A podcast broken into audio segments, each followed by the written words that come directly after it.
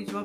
ガンジンラジオへようこそ。今日のテーマは、エジプトに住んだからわかる日本のすごいところ4選というテーマでやっていこうかなと思います。ねえー、でにね、やっぱりこう手が届くところにあると、まあ、その価値って感じにくいものなんですよ。うん。それはね、やっぱ物に限った話じゃなくて、まあ、生活でも同じことが言えますよね。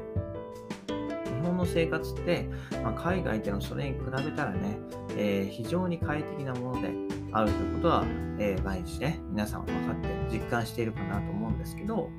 まあ、それがね、日々同じように続くと、どうしてもね、そのありがたさっていうのが、えー、分かりにくい、うんえー、なっちゃうんで、今日はね、それを改めて紹介する意味でも、エジプトでのね、えー、大小様々なトラブルがあったよっていうことで、日本はね、改めてこういうとこがすごいんだよっていうのを紹介していこうかなと思います。で、えー、私がね、日本のすごいと感じるところは次の4点で、えー、外が静かであること、知らない人でも信用できること、安くていいものが手に入ること、郵便が確実にすぐ届くというところですね。で、順番に見ていきたいんですけど、まず1つ目、外が静かっていうところで、日本はね、外がね、静かすぎると思います。これはね、えー、人の多少に関係なくっていうところで、都心などもそうだし、もちろん田舎も、えー、同じく静かですね。はい。ね、これがね、エジプトに行けばね、もう部屋でね、大音量の音楽をかけていたり、まあ、歩道を歩きながらね、電話をしてる人がたくさんいるわけですよ。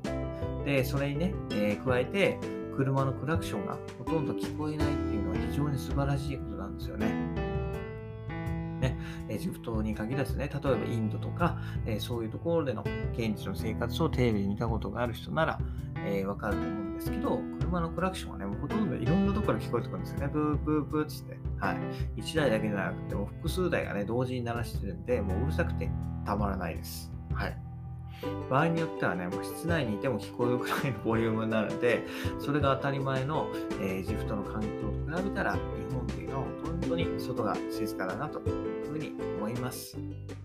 で、あと2つ目ですけど、まあ、知らない人でも信用できるといったところで、まあ、日本ではね、えー、初めて入るお店であっても、まあ、ぼったくりに会うっていうことはまほとんどないわけですよね。はい。で、日本でいうぼったくりっていうのは、まあ、日本でも見られるね、あの法外な値段でお酒とかサービスを提供するお店じゃなくて、例え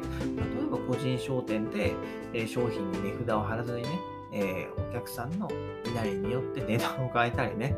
取れるところからがっつり取ってやろうっていうこう商売商の人の話なんで、話をしています。で、えー、これね、ジプトのお土産店とか、あとは個人店によく行われるんですよね。はい。ともと値札が貼ってなくて、これいくらですかって我々が聞くと、まあ、我々が聞くとものすごい値段で、えー、かけられるわけですよね。えー、とはいえエジプト人が聞くと、現地の適正価格で、えー、ね、値段を提示されると。はい。ね。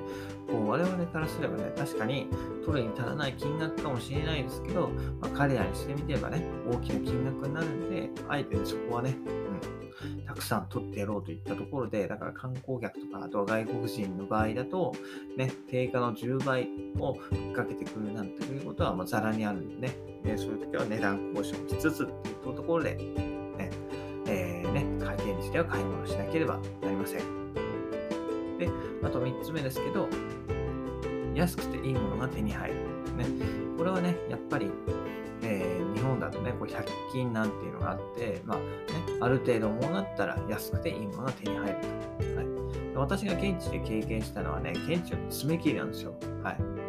120円ぐらいしたと思うんですよね、現地の価格で。120円ぐらいして買ったんですけど、もう買った時点でね、あの、爪切りの刃先、こう閉じた時の爪切りの刃先がぴったり合わないで、もう爪が切れないっていう、こう何のために買ったのかってわからない状態のものをつかまされて、はい、まさにね、安物買いの銭失いっていうのはいいことで、もっとね、多分高いの売ってるんですよ。もっと高いの売ってるけど、まあこれぐらいね、100均で、えー、買えるぐらい値段ということでいいやと思って買ったら実際は使えなかったっていうところ。本ではね、この100均でもこんなことありえないのにっていうところで、はい、ね、えー、ジフト、やっぱ外国っていうのはね、安くていいものが手に入るかどうかは難しいというところがありますね。はい。であと4つ目に、まあ、郵便が確実に届くと。はい。ね、まあ、何を言って当たり前でしょっていう気がするんですけど、ねえー、本当にこれすごいことなんですよ。ジプトではね、こうただの手紙でもね、届くまでに数日から数週間かかるんで、はっきり言って郵便はあの機能していないです。なので、えー、何でもかんでもね、自分で届ける人が多くて、まあ、私がいた事務所でもね、例えば顧客に、えー、紙系で、え、提出しなければならない書類は、まあ、当社で契約しているドライバーにね、え運んでもらっていました。はい。なので、あの、え道路が混むわけですよね。みんな個人で荷物を運ぶようになっちゃうんで、はい。自然に道路も混むと。はい、ちなみにね、私、あのエジプトから日本にね、妻妻に宛てた手紙を送ったことがあるんですけど、それはあの2通送ったんですよ。初めに1通送って、数ヶ月経っても届かないから2通目送ったら、2通目がね、先に、えー、妻のところに届くという、えー、なんとも不思議な体験をしました。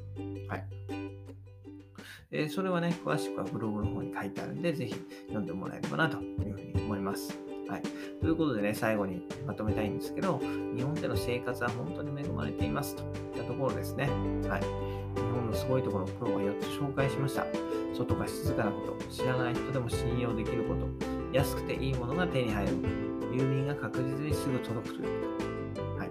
今やね、どれも日本では当たり前ですけど、とたびね、海外に出ると必ずしも当たり前ではないったところで、